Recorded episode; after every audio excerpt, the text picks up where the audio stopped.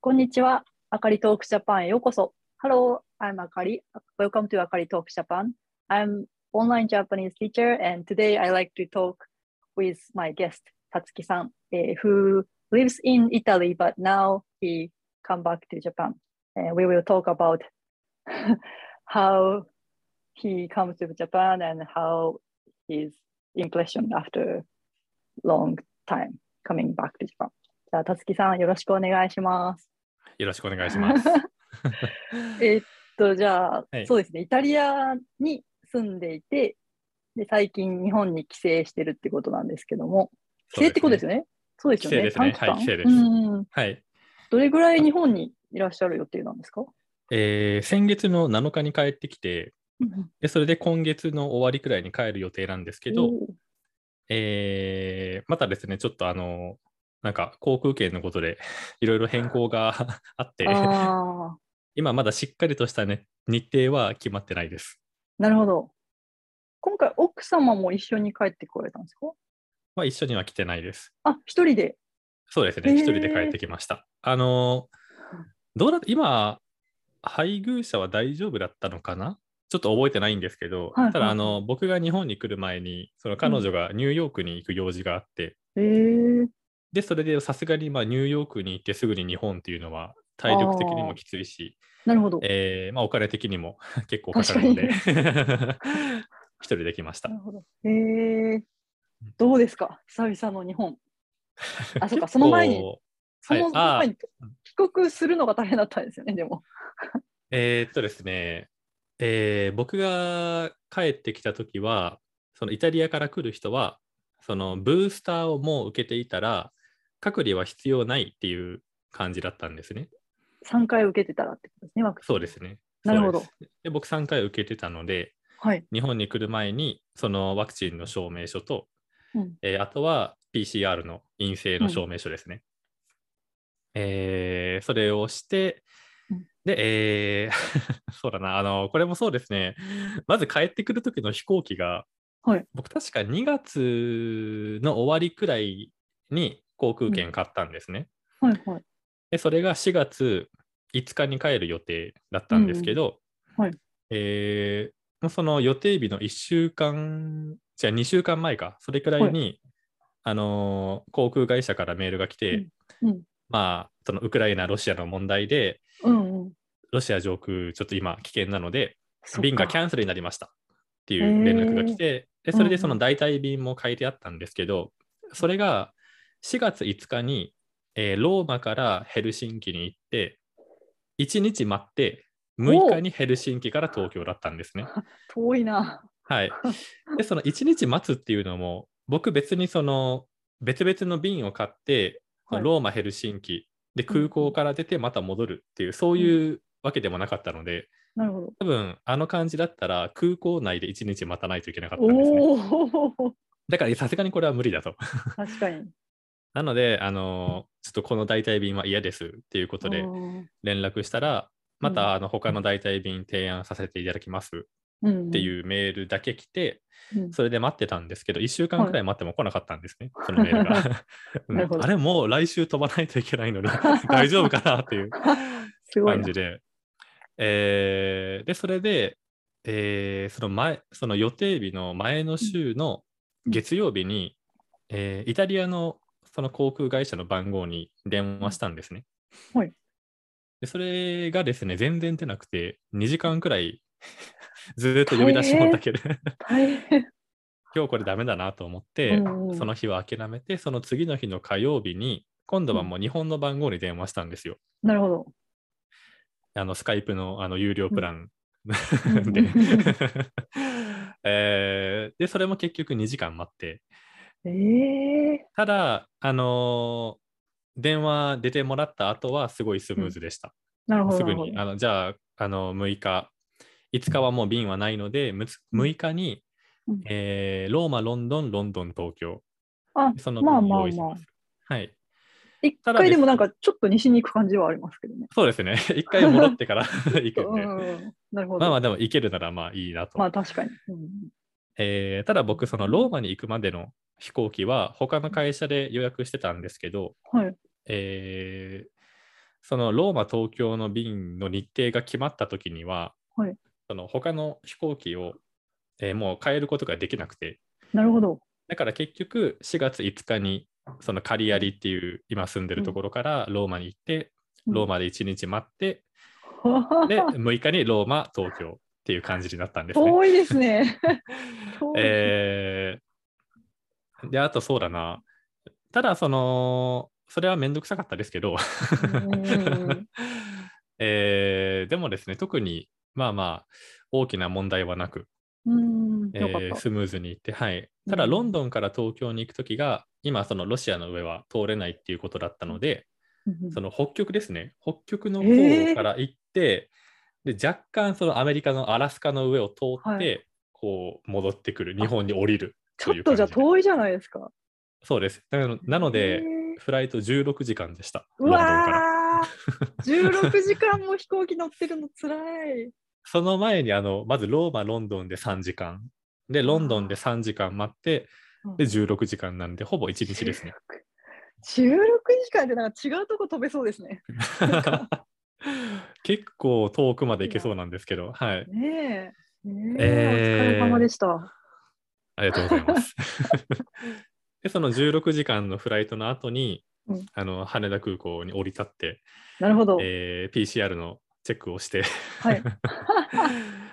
えーで、その PCR が、あの今、唾液のはい、はい。 PCR してるんですけど、う空港では、うんうんまあ、唾液取った後に、うんその、まあ、番号をもらって、はいで待合室みたいなところがあって、そこのスクリーンにいろんな番号が出てくるんですね。合格発表みたい。そんそんな感じですね。その自分の番号が出たら、はいあのカウンターまで行って、その結果を知らせてもらって、まあ、なるほ帰どるといはういシステムだったんですけど、僕の番号がもういつまでいつまで、もういつまで経っても 全然出てこなくて、えーもう前の人と後ろの人はもう番号出てて、うんもうみんな行っちゃってたんですけど、うんうんもう最後の3人くらいまで、もう僕ずっと残っ てて。そしたら、あの職員の人が1人来て、はいあのー今チェックしてるんですけど、そのうん1回目の結果が、なうんかんよくわからない結果だったので、うんうんうん今、あの確認のためにもう1回回してますなっるていうほこどとを言われて、ただその報告を受けた5分後くらいにまた同じ人が来て、うんなんかちっちゃい紙を持ってたんですね。 はい。もう申し訳なさそうな顔で、陽性、 陽性でしたので、っていう。えー16時間のフライトの後、そうですね3と16の時間のフライトの後、陽性ってあ。とね、陽性。 えーで、その後に、その別の部屋に連れてかれて、えーそこで体温のチェックとかして、はいはい、今からその隔離施設のホテルに連れて行きますのでっていう、そういう説明 なんかを受けて収容所みたい。あのーなんという結構ですね、その僕の前に帰国した人たちが、はい、なんか収容所みたい、あのん刑務所みたいっていうことを言ってたんですけど、まあ実際そういう感じはありましたね。えー、あのえー特にですね、これといって、すごく不自由だなって感じることはなかったです。ただ、はうんえーホテルの部屋が結構まあ小さいうんうんんですね、まず。えーまあ、普ホ通テのルと一かつでのすかじゃあなんか東横インっていう。東横イン、ああ。。はいい。あなるほのーまあ普通の小さい部屋があって、うんうんその部屋の半分くらいはセミダブルのベッドで埋まってるんで すね。なるほ ど。だいたい想像つきます。うんうんだから歩くスペースも特にないですし。で、えー毎朝、毎朝というかもう3時間おきくらいですかね、何かしらのアナウンスがあるんですよ。なるほど。例えば朝だったら朝ごはんと、うんあと体温チェックしてくださいっていうアナウンスですね。でその時にうん、あのピンポンパンポンみ たいななるほ音どが鳴なっるて、アナウンスで今からあの配膳をしますので、えー皆さん部屋の中で待っていてくださいっていうのがあって、で配膳が終わったらまたアナウンスがあって、えー配膳が終わりましたので、えーマスクをつけて部屋の外に出て食事を 取ってくださいっていう、うん辛い。えーそれがまあ朝昼夜と、えーはいあとまあ昼と夜はあのー清掃の時間もあるので、はいはいはい、その時にもその部屋の外にいる人はすぐに戻ってくださいっていう案内があって、あーえで、どれぐらいいたんですか、えー あの無症状の人は1週間です。はい。もう有無を言わさず1週間なんですけど、うん。症状がある人は、まず症状がなくなるまで見て、うんで症状がなくなったら、また PCR をするんですね。はあ。で、それが2回続けて陰性を出さないといけなくて、で、PCR は1日1回しかしないので、うんうん。まあ、症状がなくなってからも、うんえー最低2日はまだ見ないといけない。えーで、僕、症状あったんですね。はい。それが、なんかちょっとよく分かんなかったことで、うえんーイタリアでまず PCR したときに、うんもうなんか若干喉が痛かったんですよ。へえ。はい。で、正直、あの、ちょっと怖いなって、日本帰れるのかなって思いながらうん PCR したら、陰性っていう結果が出て、うんあ、じゃあ、風邪ひいただけなのかなって思ってたうんうら、日本で陽性 っていう反応が出て、で、その、オミクロンのはいはい症状にも、喉が痛いとか、痰が絡むとかっていうのがあるらしいので、うん何だったんだろう っていう。え、じゃあ、2週間ぐらいいたんですかそこの施設に。あのー僕、えーっとですね、症状が3日くらいでなくなって、はいはで、1日置いて、はいで、それであの2日 PCR 両方はいはい陰性出てっていう感じだったんで、まあ、1週間くらいでしたね。い。はあ、かかわいそう。ありがとうございます。それはえーまあ、貴重なお話ですよね。やっぱ海外からそう帰でっすてねきた人のね。はい。そうなんだもう、あれはやっぱり行かないと分かんないですからね。そりゃそうですよね。噂には聞くけど。うんうん。えー、あとそうですね、僕、そのホテル行った時に、すごい違和感を感じたことがあって、はい。えーその、まあ、ミニバスみたいなものでうんホテルに連れてかれて、はいでホテルに着いた時に最初、まあ、やっぱり説明があるんですよ。はいまあ、どういうシステムがあってとか、うんうんいろいろあるんですけどうん、えー僕と一緒に他の、まあ、女の人が1人、一緒にそのバスに乗ってて、2人一緒にあの説明を受けてたんですけどうん、えーその説明をしてくれていた人が、はいまあ、外国人のスタッフだったんですね。でで、まあ、日本語は別にあのうんうんすごく上手ではないですけど、まあまああの説明はできるくらいのあ日本語で、はい。はいで、まあ、その時は特に何も思わなくて、あうん、まあ、多分やっぱり外国人の人も来るから、そっ多か分そういうなる関係でやるんだろうなって思っててほ、どうんうんで、あの僕の前の方にその一緒にバスに乗っていた女の人がいて、うんでその人も他の外国人のスタッフから説明を受けていたんですね。なるほど。で、えーその時にホテルの説明と、あとはあうんの食事のうんあの制限とかのことについてもいろいろ話があって、ではい僕はそのあのビーガンのものお願いしますってなるほ言っどて。たんですけど、はいえーっとですね、まあいろいろ書くこととかもあって、うんそれを書いた後に、その外国人のスタッフさんが、そのテーブルを挟んで向こう側にいる日本人の職員に渡したんですね。はい。で、その日本人の職員がそれチェックしてて、うんで、その、あの、これビーガンっていうことですけど、みたいな、こういう質問とかをされたんですよ。うんうんうんで、まあ、普通にあの、あの乳製品とか卵とかなしでみたいなことは言ってて、うんうんはいその時に思ったのが、うんなんかその日本人の職員がいて、うん その人が直接僕に質問するんだったら、うんうんその人がもう最初から説明したらいいんじゃないかっていう。確かに確かに。で、あのー まあ、僕についていたスタッフも外国人で、僕の前におえーいた女の人のスタッフも外国人で、あとはホテルから出る時もまた説明があったんですけど、はい。その時の説明も外国人プラス、ちょっと遠くの方に日本人の職員がいたんです、えねえー、何か嫌だ、なんかそれ。だから、その本当にその陽性 が出た人の近くに来る危ない仕はいはい事はを全部外国人にやらせてるんですええね。ー、え、しかも何系ですか、その外国人って言っても、そのどどの辺の地域多分東東南アジア系ですね。うわー、なんかそれちょっと、なんか、そう本当にそう。それはちょっと闇です ね。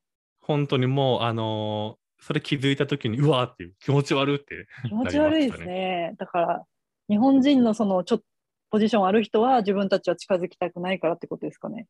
そうですね。あの、安全圏から。 うわー、説ちょ明っしててと、ちょっと信じられない。ああれは、ね、本当に一番びっくりしました、ホテルの中で。そんそんな話聞いたことなかったです。だってニュースとか、ね、ツイッターとかにも別に聞いたことなかったから。多分そこまで注意して見てた人もいなかったんじゃないかなと思います。ううんんえー もうそれはですね、もう、うん、もう、はい。 なんという、なんてこったって感じですね、それは。そうでした。えーで、まあ、その後は、あのあとそう、ホテルに行くときは、そのバスで送られたんですけど、はい、ホテルから出るときは、もう自分で勝手に帰ってくださいっていうスタイ ルで、あの特に空港まで送ってもらうとか、駅まで送ってもらうっていうことはなくて、はい。えーだから基本的に、まあ、家族に来てもらうか、タクシー呼ぶなか、なるあほとど。は自分で歩いていくかなんですよ。はい ただあの、そもそも、まあ、家族に迎えに来てもらうっていうパターンは近くにいないと無理じゃないですか。かんうんまあね、東京のそばではないと ね。はい、でタクシーもあの空港から直接ホテルに来てるんで、お金を下ろしてる時間もないんですよね、なるほど。みんな。そはっいか、そっか。まあ、カードがあったら別ですけど、うん。であと自分で歩いていくにしても、うんそのホテルから最寄りの駅までは歩いて15分くらいで、しかも1回あの歩道橋を渡らないといけないんですね。あ、荷物あるしね、大きな荷そう物です、はありい。ますね、空港から来てるんで、みんなスーツケース。確かに。 なんか異様だな、すごいこと、なんか。 さすがに送ってくれて、駅までは送ってくれてもいいんじゃないか確かなにって思うんですけど、もうもう仕方ないんで、僕、えーまあ、駅まで歩いて行って、もう歩道橋も一つ23キロくらいのスーツケ ース持ち上げて、あ、なんという特殊な体験をしたんでしょう。すごい大すね変でした。。はい、あの東京駅うん着いた後にあの、うんスターバックスでちょっとエスプレッソ飲んだんですけど、その時はに左手がプルプルプルプルして て、 え、なん、もうなんのプルプルなんですか。あのスーツケース重かったから、重かったプルプルですね。 大変でしたで。も、なんか、人生において悪いことしてないのに、そんな、なんていうか。ね、隔離されるとかっていう経験がないじゃないですか。だから。すごいそうで話すねですよね。はい、あの、なんで、ただ僕も正直言って陽性っていう結果が出た時に、なんでかわかんないですけど、すごい申し訳ない気持ちになりまし た。あ、すいません、みたいな。えーそうで、ただ、あの、食事とか、はいえーあと、まあ、えーまあ、洗濯とかですね、そういうことはきちんと、まあ、してもらえたので、あ、じゃあ、お願いしますって言うと、洗濯もしてくれるってことですかあの、洗濯は自分で行かないといけないんですけど、あはいはいはたい。だコインランドリーがああって、うんうんうんでそなるほのどコインランドリーで使うお金も用意してあって、へーえーまあまあまあまあ、本当に生活に必要な最低限のもの最低限。いが 揃ってるという感じでした。や、でも、なんていうか、ちょっと、どうなんでしょうね。ちょっとなんて言うんでしょう。なんだろう。お金持ちとかが日本に来ようとして同じことになるんですかね。やっぱり陽性っていう判定になったら、そういうことなんですもう無理だと思いますね。えうんどうなぞんだこちらへどうぞっていうなんだこのホテ ルで。えなんじゃこの国はって思いますよね、ちょっと。そうですよね。ねあ、のー僕、その陽性っていう、まあまあ結果が出て、はいその他の部屋に行った時に、僕の他に4組か5組くらいかないたんですよ。はい。えーみんなあの子供連れのお母さんだったんですけど、へええーすごい文句言ってましたね。そりゃそうでしょうね。そりゃちっちゃい子とかいて連れてたら、 そうですね。ね、予大定変がそそうでししたて。ああ。そう、もうみんな、他の人みんな、あの声が変とかっていう、そういうこともなかったんで、みんな無症状だったと思うんですけど、おーそれでもまあ1週間拘束されるんで、結構な時間ですよね。そりゃそうですよね。いしだってちょっと帰省でとかいう人だったらね、3週間帰るうちの1週間潰れたとか。もう 3分の1ですからね、それで。ねえ、下手したら。ん僕の場合はもう2ヶ月いいる予定だったあのあー、で、なるほど。まあまあ1週間くらい大丈夫だなっていう感じだったんですけど、まあまあ、他の人がどうなるかは知らない んで。ちょっと衝撃すぎて今なんかちょっと言葉を失いますね。そんそんえなーこ、とになってるとは。そうですね。あと、そうだな。あと、あ、ベッドシーツですね。あの、はいはいタオルとかはたくさんあって、あと、まあ、い洗濯するときも、まあ、タオル洗濯できるんで、はい特に、えーその心シャワーとかの心配はないんですけど、はいえーベッドシーツの替えが1枚用意してあって、はいで、僕、まあ、3日後か4日後くらいにベッドシーツ変えたんですよ。はいそしたら、そのマットレスの方のシートめくったときに、その下の方にあの髪の毛がおーまあまあな数あって、おー うん、ちょっとここまで掃除してないのか っていう、逆に病気になりそう。そうですね、びっくりしました。えー、っていう、それはちょっと辛いですね。辛かったです。えーもう髪の毛取るのも嫌だったんで、もうす確ぐかにに。他のベッドシーツすぐにかぶ せて。いや、だって私とかもうあんまり、まあっていうか、このコロナが始まって海外にも出てないし、PCR 検査も一度も受けてないので、あこあ、うそうなんですね。受けてないです。受ける機会が別に、なんていうか、ないですよね。 ないです。近所にこう PCR 検査場とかあるけど、それで陽性だったらその逆に困る し、そうですよね。そうそう。う受けても困るから受けてないですけど、そんな状況とは。そうですね。えー 大えー変でしたね、それは あ。とあの PCR でちょっと面白かったのが、はいあのーその唾液の PCR で結まあまあな量を出さないといけないんですよ。はいはいで、えーその唾液を取るためのそのスペースがあって、あのはいなんか仕切りみたいなものがあって、はい周りから見えないようになってるんですけど、あのその仕切りにあのレモンと梅干しの写真が 貼ってあって、 よくある唾液を出すための、なるほどね。面白かったです、あれは面。白い。まあ、日本人だったら梅干しでしたね。そうですよ海外の人。ねだったらレモンですね。そうですね。うん。でも逆に海外の人、もしその梅干し見たことない人だったら、なんか混乱して逆に出ないんじゃないかなあみたいー。な。確かに確か に。なんだなこんれだみこたいれなって。そうなりま すよね。えで、そうでで、そんなことがありましたが、まあ、無事、とりあえずついて、ーそうですね。いつぶりですか帰ってきたの。 2年半ぶりです。 2年半ぶりおお、はい。私もあのカナダ行ってた時2年半ぶりに帰ってきたんですよ。2年4ヶ月ぶりだったけど。ああ、はい。同じだくかららいなんの。か同じくらいの長さ、日本に帰ってこなかったから、すごい浦島太郎だったんですけど、それは聞きたい です。それは聞きたい。そうですね。えー、っと、最初まず変わったなって思ったのが、はいテレビ関係ですね。またその外国人関係の話になっちゃうんですけど、はいはい。今朝の番組とかで、あのー司会者じゃないですけど、そのゲストとかで外国人の人を結構見る気がするんですよ。ごめんなさい私、えーテレビは見ないからわかん ないけど。そうなんですねそうなんだ。はい。まあ、ニュース番組、あの、まあまあ見てるんですけど、はいはい。どこ、どこ、なん、えーどこのチャンネルだったかちょっと忘れましたけど、一人レギュラーでアメリカ人のコメンテーターみたいな人がいはいて、はいまはあい日本語すごい上手なんですよ。あ、あの人がわかります。 はい。うん。えー名前が出てあことないけど。い 僕も覚えてません。あとはそのウクライナ、ロシア、うんえー関係のことをするときにも、うんすごい日本語が上手なウクライナ人、ロシア人の人がいたり、なるほど。あと、えー僕、サッカーすごく好きなんで、はいあの、サッカーのものも見るんですけど、うんうんそこでも今一人イギリス人の人がはいコメンテーターでいるんですね。なるほど。だから前と比べて、その、なんでしょうね、その旅行関係とかの番組じゃなくて、そうんの普通の情報番組とかでうん外国人の、外国人がいるっていうのがなるほど。変わったなっていう感じでしたなね。るほど。うん、それはでもあの僕はいい変化だと思います。まあ、それはそうですよね。もうね、ダイバーシティがつ、もっと、そうでますだまね。だだとは思いますけどね。まあ、ダイバーシティがもうちょっと広がるといいですけどね。うんうん うん。はい。 えーあとはそれと、えーまあ、当然ですけどあの、お店とかのレジで結構コロナ対策が進んであまあ、すね。はい。えーそう、レジで一番びっくりしたのが、僕、ユニクロに一回行ったんですけど、はいはいはユニクロの、あのーセルフレジみたいなとこい。ろで、うんうんあの、カゴを置いたら、うん、うんあの、カゴの中にある商品、そう、全部読み取って出てくるじゃないですか。はあいはいれ、はいはすいごいびっくりしました。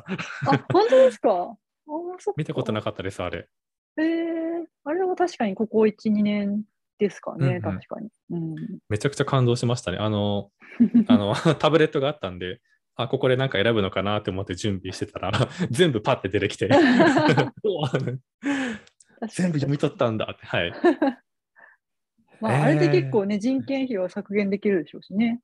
ですよね。うんもう一人チェックする人置そいうとそけうばそうそうそうそう。感動しました。あれは。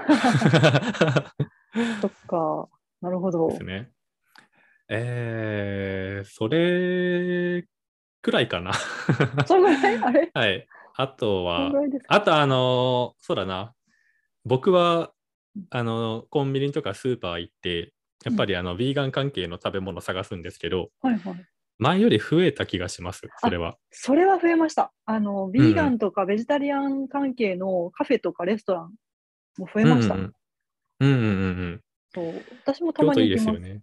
うん。京都、あのー、えっとですね、アインソフっていうところめちゃくちゃ美味しいです。あいいですねメモしはよいう。 えなるほどー京都はですね、はうい、んそのアインソフっていうところと、はいえーモルフォっていうところ、おええなんかもともと京都は結構ベジタリアンとかはあったんですけど、なんかうんうん、いくつかが、いくつかフェなんか有名なやつがあったけど、最近うんうほんんとヴィーガンとか増えました。うん。やっぱりそうですね、メディアとかでも露出するようになって、確かに。そうですね、えーまあまああの、僕、大阪にいた時に、うん大阪、京都いろいろ行ってたんですけど、はいはい。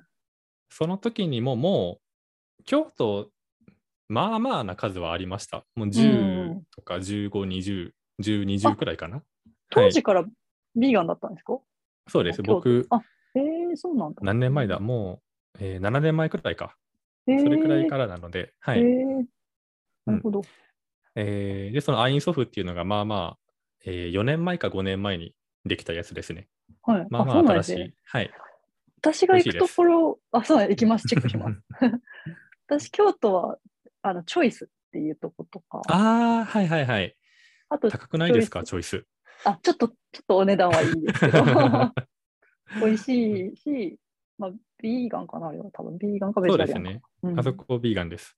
うん、うんうんそこよく行きます。いや懐かしいですね。うん なんか今回はじゃあ富山だけなんですか、ええそれともどっか行くんですか、どっか行く予定だったんですけど、はいえーっとですね、今あの、僕の家、うちのお姉さんも、はいえー帰省というか、まうんあ、あの里帰り出産、おーおー今あの、赤ちゃんもいて、はいえただあの、去年の6月か7月くらいかに妊娠してるって分かったんで、はいはいえー僕のお姉さん、まだあのワクチンしてないんですよ。はいはいだから、あのまた外に行ってなんか持ってくる のも はい。あ、そうか。危ないなっていうことそうで、どうしようかなっていう感じです、でも今。あ、おめでとうございます。お赤ちゃんありがとうございますおめでとうございます。りがとうございます。でも、なんかそういう、でも、妊婦さんとかだったら、個人的には打たない方がいいと思うので。うん、うん、そうですね。うーん。で、今もまあ、えーもう産産みましたけど、うんうんまあ、やっぱりまだ回復してないといけない。確かに確かに。そうですじゃねあ。弟さんと して。そうです。 そういうことかそれなりに手手伝いしてます。。うんえー、いいですね。うんかでも、帰ってきたらご飯とかも美味しいんじゃないですかあのわかーんないやっぱり米が違いますね。うん。まうあん白米。が。えーあと僕、イタリアにいた時に納豆を食べたいなってずっと思ってて、うん、わかる。えーもう帰ってきてからほぼ毎日食べてます。 あれなんですかね私もなんかややったら発酵食品食べたくて、えーはい。そう、あの、海外いるときに、その、カナダにいるときとかは、あの、すごい東側にいたので、なんかわざわざオタワっていうとこにいる人に納豆買ってきてって頼んで、何箱分か買ってきてもらった覚えがあるんですけど、なんか、発酵食品ってやっぱ日本人にとって大切なんでしょうね。あ切れちゃった。オッケー、ちょっと切れちゃいましたね。ごめんなさい今大大丈夫です今大丈夫です。はい。大丈夫 です。発酵食品って日本人にとってすごい大事なのかなって思います。納豆、味噌とそかう。うんうんう何があん。るか麹とか塩麹みたいなとか、ああ、そうですよね。そう、とかお漬物とか、あと、うんうんらっきょうとか、なんかそういう、うん。その、日本に帰ってから食べましたそういうの。 なんかめっちゃ食べて、なんか、うん日本から出る前はそこまで別に意識してなかったけど、なんか帰ってきてから、あ発酵食品やっぱ欲しいなと思って、意識して食べて ます。なんでなんでしょうね、本当なんでしょう、でうもん体に合うんじゃないですか、やっぱり。っぱり子供の時から慣れてるから。そう。うん。とか、海苔とか。ああ、それは納豆とかねわかります。めちゃ海く苔ちゃわとかかりも。ます。うん。そうそそうう。ですよね。もう、あの、おにぎりとかも自分で作って海苔巻いて。これが一番食みべたてるいんで。な。そうです、そうですね。もう、もう塩おにぎりみたいな感じで海苔だけで 確かに。食べちゃいますねそ。うですね。そっか、じゃあうん、まあちょっと、このポッドキャストも長くなったら一回消しますけども、あの、はい。日本を楽しんでください。そんな苦労してついたので。ありがとうございます。じゃあ一旦このポッドキャスト終わります。えっと、つきさんありがとうございました。ありがとうございました。 Today's guest was, it is same Japan, online Japanese teacher, たつきさん。えー thank you very much for listening. またねー。